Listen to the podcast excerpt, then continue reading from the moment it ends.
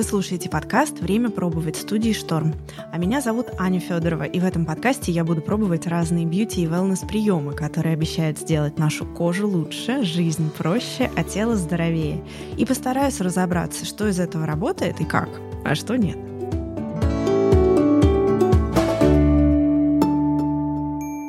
В этом году я отмечаю 10 лет в практике йоги. В 2012 году я начала регулярно ходить в студию, и с тех пор, как бы ни менялась моя жизнь, возвращаюсь в практику. В разные периоды жизни у меня была разная практика, но всегда одна йога, один путь. Поначалу я думала, что йога — это упражнение на коврике, и моя практика была атлетичная, яркая, стойки на голове, картинки в соцсетях. Я такая вся красивая, стройная, учу подписчиков, как им надо обязательно по три раза в неделю по полтора часа заниматься, иначе это не йога. Со временем я поняла, что перерыв и возвращение в практику — это тоже йога, вот этот процесс примирения с тем, что не получается так, как до беременности, да, например, вот в моем случае, смирение, принятие — это все тоже йога. Например, сейчас я не стою в шершасане, это такая стойка на плечах и голове, потому что я берегу свою шею, но я допускаю, что, может быть, еще буду в ней стоять когда-нибудь, а может быть, нет. И это тоже йога. Раньше, кстати, это была моя самая любимая асана, и выходить в нее без стены в 2013 году меня научила Тоня Арно. Она сейчас со мной в студии, чему я страшно рада. Мы будем с ней говорить про йогу. Тоня, привет, как я тебе рада. Привет, я тебе тоже очень рада. Как здорово тебя видеть. Давай начнем прямо сразу с самого простого вопроса, с чего начать погружение в йогу для тотал новичка. А, смотря какие изначально стоят цели, задачи. Кто-то действительно приходит в йогу и думает, что можно похудеть, кто-то приходит в йогу за каким-то осознанием, поиском себя, кто-то просто за тем, чтобы была здоровая спина. А, то есть я думаю, что от этого стоит двигаться. Угу. Иногда просто хочется взять йогу действительно как какую-то альтернативу утренним движениям, утренней зарядки. Можно начать с YouTube. Но если все-таки познакомиться ближе, чтобы вам рассказали, показали, вы могли задать вопросы и получить какую-то обратную связь, то, конечно, лучше выбрать какого-то ну, преподавателя и какую-то студию йоги, которые будут вам приятны на данном моменте жизни и поисках. Слушай, я тебя знаю очень давно. Ты как раз один из моих самых первых преподавателей. Я к тебе попала в студии. И это 12-й год. Я только-только начинала. А ты-то на тот момент на какой своей стадии йога-жизни была уже? Ну, я уже преподавала, съездила на teachers тренинг в Чевамукте, была у Лапы, это тоже такой довольно известный в кругах йоги преподаватель, который обучает методу универсальной йоги. Ну, такое а было как у меня ты очень в йогу? развитие было активное именно в обучении. Угу. Попала очень банальным образом. Я училась во втором университете, и мне нужна была подработка, и при этом мне нужен был коврик для йоги руки. Угу. Я посмотрела, где он продается, позвонила в студию, и тут какое-то просто божье провидение. Я не знаю, какой-то голос вне меня появился и спросил по телефону вместо того, чтобы спросить, сколько стоит коврик для йоги, а не нужны ли вам администраторы. Угу. То есть это было максимально какое-то неосознанное, спонтанное что-то из меня вылилось. Ага. Да. Мне ответили, да, нужно приходите. При этом я никогда в жизни не занималась йогой, я занималась пилатесом. И очень благодарна моему первому преподавателю пилатеса. К сожалению, она сейчас не жива. Но вот насколько важно именно влюбить человека в движение. Mm-hmm. Вот она меня влюбила в движение, и уже не важно, что было после. Это были пробежки, это были функциональные тренировки, какие-то кардио, это была йога. То есть я просто была влюблена в движение благодаря Татьяне. Mm. И я, да, искала коврик для йоги, чтобы заниматься пилатесом на нем. Mm-hmm. Но так я попала в студию, начала быть администратором, пошла на свое первое занятие, и несмотря на то, что я никогда не занималась йогой, у меня было ощущение, что я занималась этим всегда. Потрясающе. И с первого занятия как будто бы получилось вообще все. Слушай, а расскажи мне, пожалуйста, немножко вот про эти отношения пилатес и йога. Есть расхожее мнение, что пилатес это больше все-таки про спорт нагрузку, йога о, там уже какие-то духовные начинаются мантры, какая-то всякая подоплека, может быть, лучше пилатес. Или это на самом деле не похожие дисциплины? Нет, они похожи именно по движениям. Мне нравится именно история пилатеса, что это врач, который на войне давал восстановительную практику для э, людей, которые как-то были повреждены и требовали восстановления. Потому и... что начинают подключаться сопутствующие, да, какие-то мышцы включаться угу. и позволяют вернуть движение это... там, где его нету сейчас, отсутствует. То есть, мне кажется, причине. это очень как похоже на йога-терапию. Угу. То есть, да, есть направление такой йога-терапии, оно не динамичное, но именно восстановительное. А вот пилатес тоже про это. При этом а, можно на йогу ходить совершенно, не относить это к какому-то духовному развитию духовной практики, а можно ходить на пилатес или ходить на пробежку, и для себя это описывать как какое-то ну, духовное движение вперед. То есть для mm-hmm. меня пробежка всегда была духовным ростом. Ты знаешь, для меня тоже. Я, кстати, на йогу пришла именно лечить сердечко у меня там закончился болезненный роман, я чуть сильно страдала, и вот появилась такая идея, может быть, мне это поможет. И я подсела именно на вот это ощущение. Это была дживамукти практика, я тут сразу скажу, что она такая очень интенсивная. То есть ты потеешь, ты много работаешь, и много времени посвящено медитации. И вот через полтора часа каждого занятия я себя чувствовала все лучше и лучше, как будто бы простила человека, как-то можно дальше жить. Я подсела на это. Mm-hmm. То есть не на физическую, mm-hmm. как бы, у, мне нравится там, какая упругая у меня стала попа, а на то, что, ой, я так себя хорошо чувствую, хочу на йогу. Да, да, дживамукти практика именно про это. Слушай, какие вообще бывают практики? Вот мы сейчас с тобой говорим про дживамукти, ты уже упомянула йога-терапию. Я так понимаю, что йоги много-много разные. Да, при этом это все есть хатха-йога. Угу. То есть те асаны, те движения, которые мы делаем, как я всегда говорю, никто их особо новых никогда не придумывал. Если мы говорим об универсальной йоге и лапе, если мы говорим о йоге 23 сидерском, да, там есть какие-то интересные э, штучки, угу. которые они используют, но целом это все равно идет от хатха-йоги. То есть все есть хатха-йога.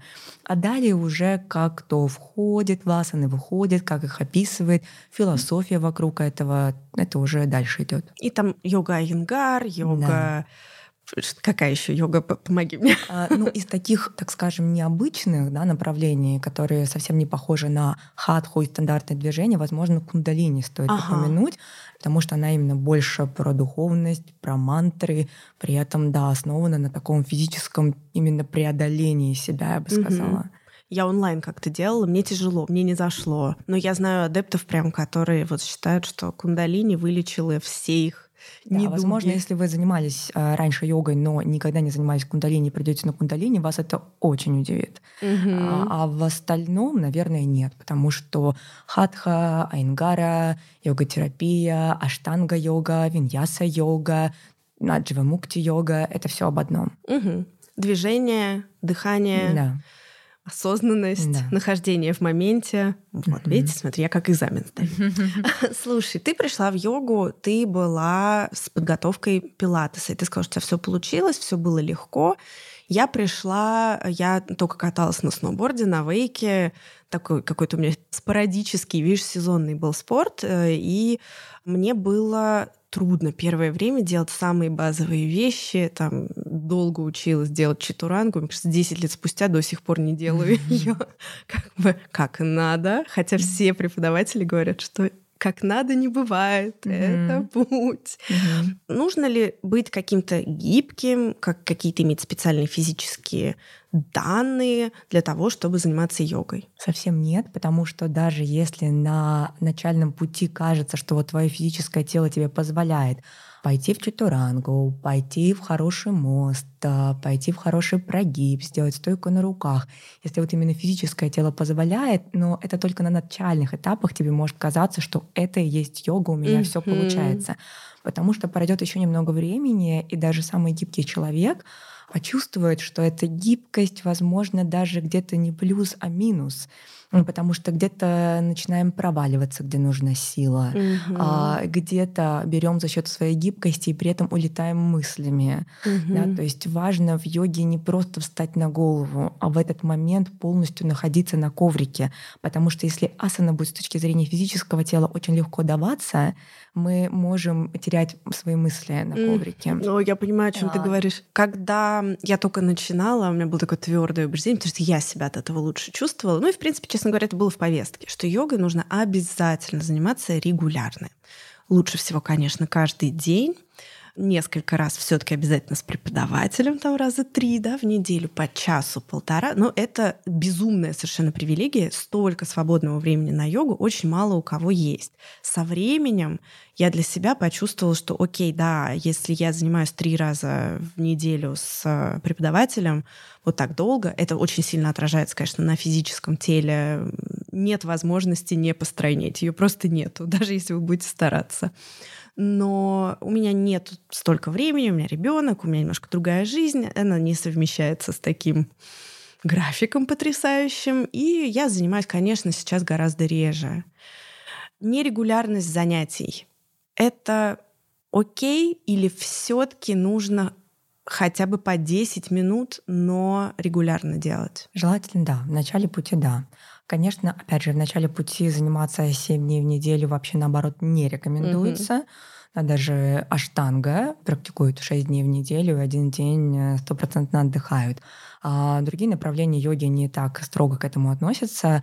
Можно начать с двух раз в неделю, и в начале этого будет достаточно. Вы сами почувствуете, когда ваше тело попросит пойти дальше. Вы не будете его заставлять, вы не будете угу. туда тащить себя за шкирку, да, пинать к этому а, Сегодня Бакасана, да, давай! Да, да, это пойдет именно изнутри с э, приятным таким чувством, да, желанием подвигаться, тело само попросит.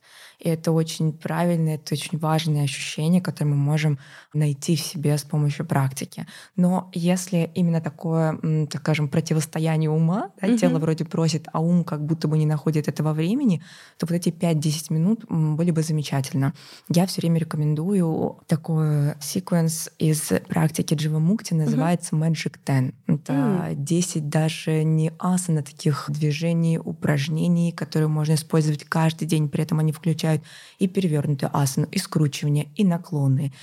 Это реально занимает 10 минут. Это можно найти на YouTube, просто набрать Magic 10 и каждый день заниматься. О, и класс. уже через неделю вы почувствуете совершенно другое тело, совершенно другое отношение к своему телу и к своей практике. Но что я тоже заметила, как такой психолог напротив ага. тебя, что ты сказала, не у каждого есть столько свободного времени. Возможно, если относиться к практике, как я занимаюсь в свободное время, его не будет никогда. Угу. Да, например, мы опять же идем к терапевту, да, на да. психологу не в свое свободное время. Да, да, да мы иногда прямо из своего жесткого графика выцепляем этот час, потому что он мне необходим. Ага. Я не могу уже без терапии там раз в две-три недели, там раз в месяц у кого-то, да, но я знаю, что мне нужен этот час, чтобы угу. ну, почистить почистить, да, зубную щетку, такое взятие своего рода.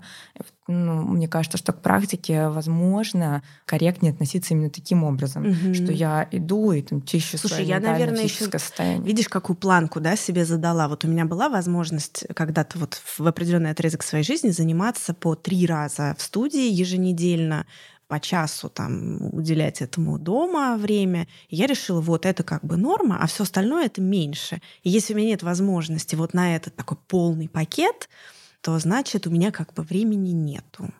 Мне очень понравилась идея про Magic Ten. Я сейчас это буду делать. Я решила mm-hmm. себе такой маленький челлендж сделать, потому что я только что переболела ковидом. Мне запретили бегать две недели минимум еще. И я как раз думала, что йога вот классный mm-hmm. способ себя немножко помочь себе, немножко нарастить силы. Но я тоже, у меня нет сил пока на полуторачасовую практику, хотя я сейчас до этого занималась дома уже регулярно. Буду делать по 10 минут, посмотрим, какой будет эффект. Mm-hmm. Класс, класс. Как ты думаешь, как сейчас, наверное, сейчас у нас как раз такое йога-изобилие. Если раньше было просто, потому что было всего несколько студий, ты выбираешь ту, ту которая ближе к дому. Угу. Как выбрать хорошую студию? Мне кажется, и студия, и преподаватель, наверное, должны вдохновлять. Угу. Что для одного плохо, то для другого хорошо. Что для одного неудобно, для другого удобно. Я не думаю, что стоит выбирать студию йоги по тому, насколько близко она к твоему дому находится, потому что это может быть не самый лучший вариант. Да? mm Что касается долго ехать в студию, ну тоже, если тело будет просить заниматься, если ум будет тянуть туда, вы доедете и за 40, и за 50 минут mm на любую точку Москвы, только лишь бы позаниматься вот с этим преподавателем. mm ну, что говорить, когда я жила в другом городе, была очень вдохновлена йогой, а а тогда первая студия Дживамукти, как раз в которой мы познакомились, очень активно привозила преподаватель из Нью-Йорка, откуда угу. сам метод зародился. Я ездила из другого города одним днем, три часа туда, три часа обратно, чтобы просто позаниматься с преподавателем, увидеть его. Класс. Именно студию Дживамукти. Мне ничего не мешало. Угу. Поэтому, да, лучше выбирать студию, да, которая вас вдохновит. Давай поговорим про вещь, которая меня очень радует. В последнее время я вижу такой как бы скачок в информации про health at every size, здоровье при любом размере, и что это затронула йогу тоже, потому что 10-15 лет назад йога была только для худых белых женщин стройных. Все соцсети были в этих фотографиях прекрасных, мотивирующих, сложных, таких красивых асан. Потом уже я поняла, что многие из этих женщин пришли тупо из гимнастики, им все это давалось очень легко, и они как бы нарастили себе аудиторию так. Сейчас есть полные йога-тичеры, очень полные йога-тичеры, которые выкладывают эти фотографии. Это реально немножко другая практика. У меня есть свой собственный как раз опыт в этом, потому что после беременности, которая у меня была очень тяжелая, я вообще не шевелилась, у меня не осталось ни одной мышцы в теле, но я была очень-очень полная, 100 плюс килограмм, я как раз хотела вернуться, то есть в два раза больше, да, практически с 60 я так скакнула. Я хотела вернуться к своей эм, вернуть силы телу, даже не буду говорить это не про объем, там, не про вес, а именно вот, ну, как бы обрести снова движение. И я начала заниматься йогой по привычке, зная, что, о, это практика, которая мне поможет и поняла, что я даже не все могу сделать асаны, даже очень базовые. Там, условно, асана воин, я только слегка могла раздвинуть ноги, потому что там, где я должна уже согнуть колено, у меня соприкасался бедро и живот, и я не могла туда уйти. И я поняла, что здесь действительно нужна какая-то модификация, и сейчас это есть. Ты видишь разницу в том, какие сейчас люди приходят на йогу, кто интересуется? Что-то поменялось вот с точки зрения именно преподавания? Потому что 10 лет назад все были стройные, красивые уже, да. Я прям вот по тем людям, с кем я занималась, вспоминаю. Опять же, про какой город мы говорим, про какую страну мы говорим, mm. да? Потому что в России в целом до недавнего времени было, и, возможно, это наше будущее, к сожалению, найти какую-то нормальную, красивую йога-одежду. Ага. Даже для человека моего размера. На... А ты очень стройная, стройная, стройная, прям такая худенькая. Это всегда было сложно. Не просто какие-то тренинги, которые подходят под э, любую тренировку. Да, тут тоже стоит обратить внимание, как, например, для бега сейчас уже ну, практически все знают, что в кедах бегать нельзя категорически. Также и йогой заниматься в любой одежде тоже нельзя. Для груди нужно определенная бра, да, леггинсы не должны впиваться вам в живот и давить. Mm-hmm. То есть, с одной стороны, одежда должна быть комфортных определенных тканей, которые, допустим, не то же самое, что для бега.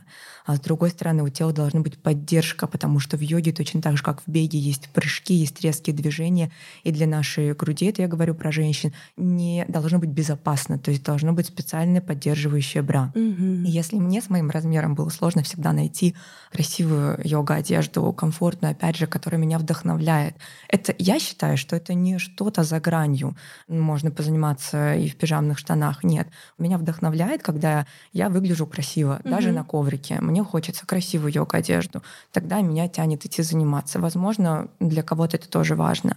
Поэтому мы же выбираем вдохновляющего преподавателя. Вот я выбираю вдохновляющую йога-одежду.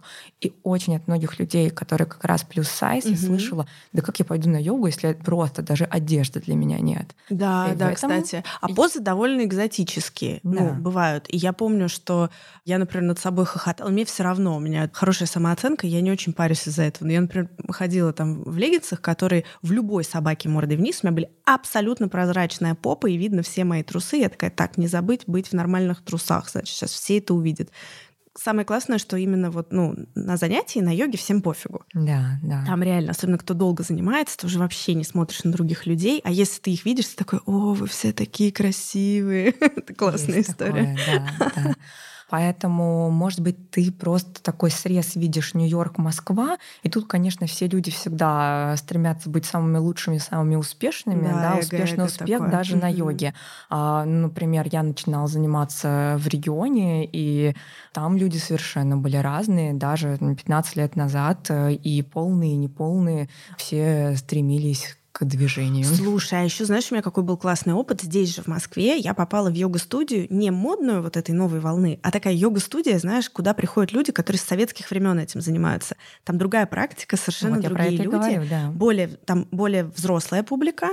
И реально вообще типа ноль моды, больше эзотерики, я бы вот, сказала. Я ходила именно в такое, да. Вот, мне понравилось тоже, классный опыт. Да, да. Такой, может быть, нам не очень привычный, может, кого-то это как раз отпугнет, но мне понравилось, я испытала больше свободы. Я такая, о, все-таки это инклюзивная, а не эксклюзивная практика. Это можно всем. Я слышала от друзей, что им, например, врачи их отговаривали от занятий йоги. Я не лезла как бы в подробности, ну, такт, но мне всегда было любопытно, что же это такое может быть, потому что, на мой взгляд, практика настолько поддерживающая и вроде как наоборот всему помогает, ну неужели может быть опасной для кого-то? Я считаю, что врачи просто лишний раз хотят перестраховаться, угу и, возможно, эти врачи никогда не занимались йогой угу. и представляют йогу какую-то действительно травмоопасную практику, если, например, грыжи, протрузии. Для них это сразу же противопоказание, потому что думают, что человек сейчас придет, его сразу на голову поставит, хочет он этого или нет. Угу. Но это не так. Конечно, если у вас есть какие-то травмы, какие-то противопоказания, неважно, согласны вы с ними или нет от врачей, обязательно скажите преподавателю об этом до класса, потому что часто так бывает, когда я подхожу, опять же, в Чвамукте нет каких-то жестких правок. Это угу. лишь ассистирование. То есть мы не делаем из неправильного положения правильное. Я никогда не давлю, никогда не закручиваю никого ни в какую асану. Я лишь поддерживаю человека, иногда лишь своим дыханием, находясь рядом.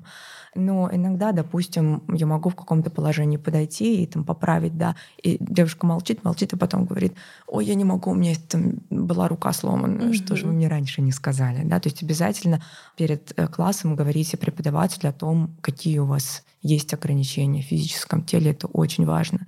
Но, естественно, я как преподаватель считаю, что жестких противопоказаний к практике быть не может. Важно просто найти преподавателя, который выстроит для вас практику или на групповом занятии будет знать, что с вами не так сейчас или так, и подбирать для вас какой-то комплекс и в каких-то асанах говорить, вот это не делай. Или вы перед классом договоритесь, что перевернутые вы не делаете, на голове вы не стоите, угу. скручивание вот такие вы делаете иначе. Это касается и беременности. Во например. время цикла еще тоже есть какие-то вещи, да. там, ну, условно, мы попу стараемся не поднимать выше головы. Но это я всегда проговариваю на да. классе в любом случае. И поэтому, кстати, в студиях, вот если посмотреть расписание, там всегда есть пометки advanced, ну, продвинутая йога или йога для новичков. И даже для тех, у кого есть такие амбиции, да, идите, пока вы начинающий, а вы новичок там первые несколько лет. Да. Идите на группы для новичков.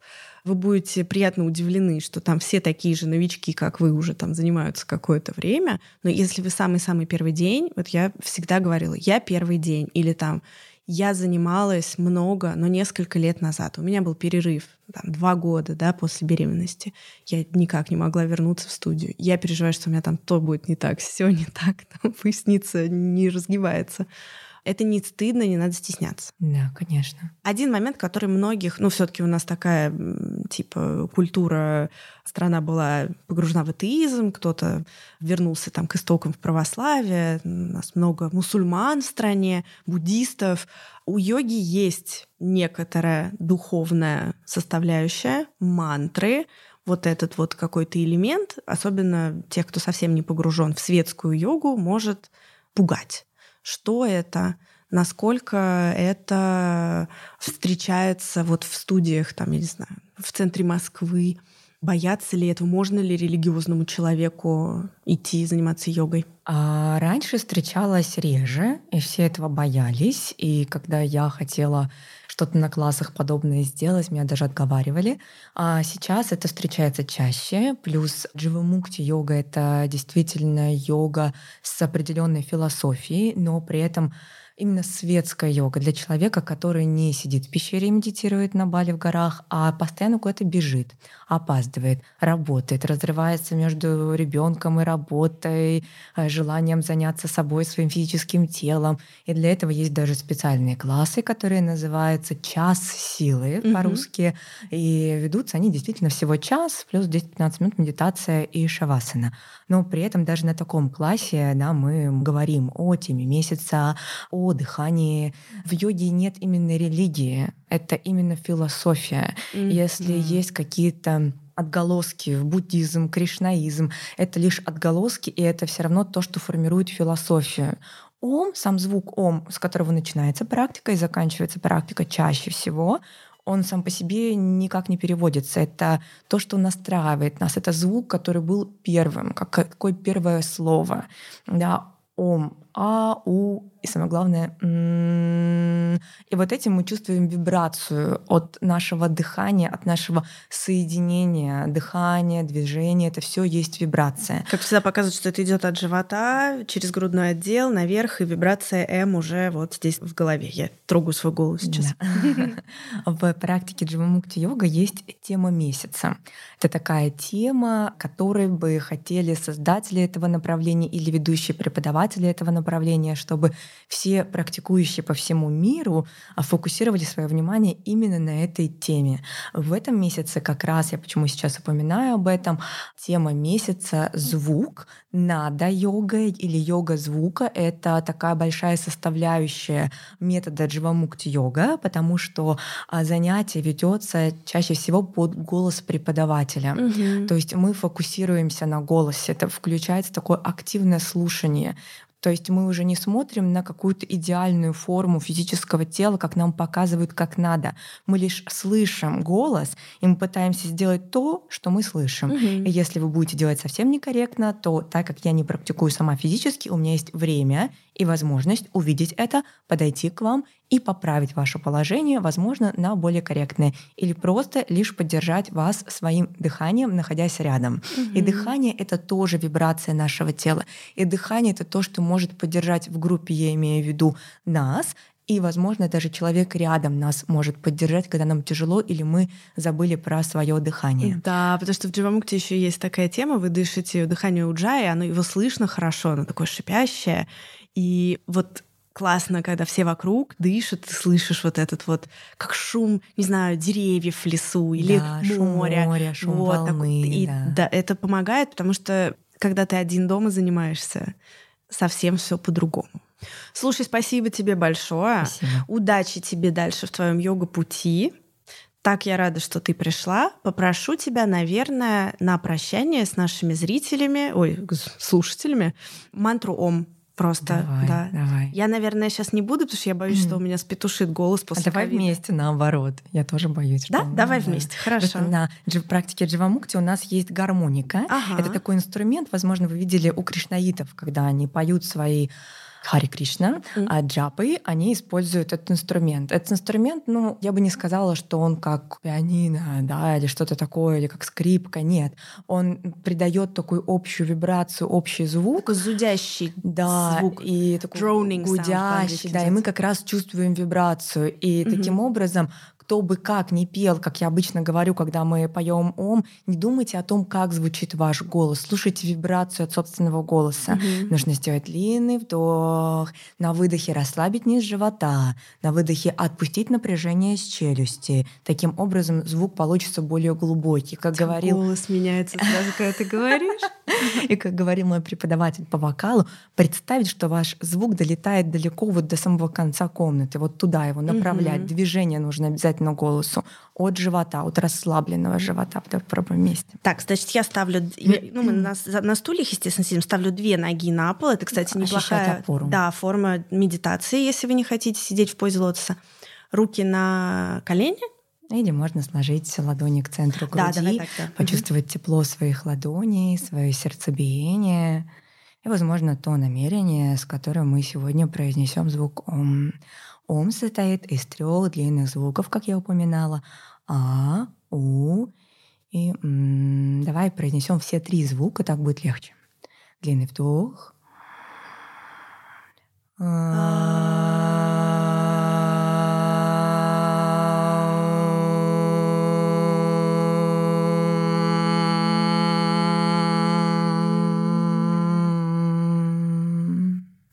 Вот так. Спасибо тебе Спасибо. большое. Ну, намасте. Намасте.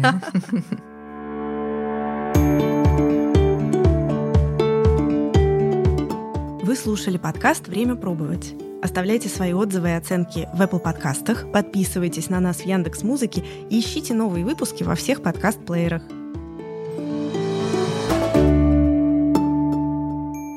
Этот подкаст мы делаем благодаря поддержке компании «Николь». Это эксклюзивный представитель профессиональной уходовой косметики «Кристина».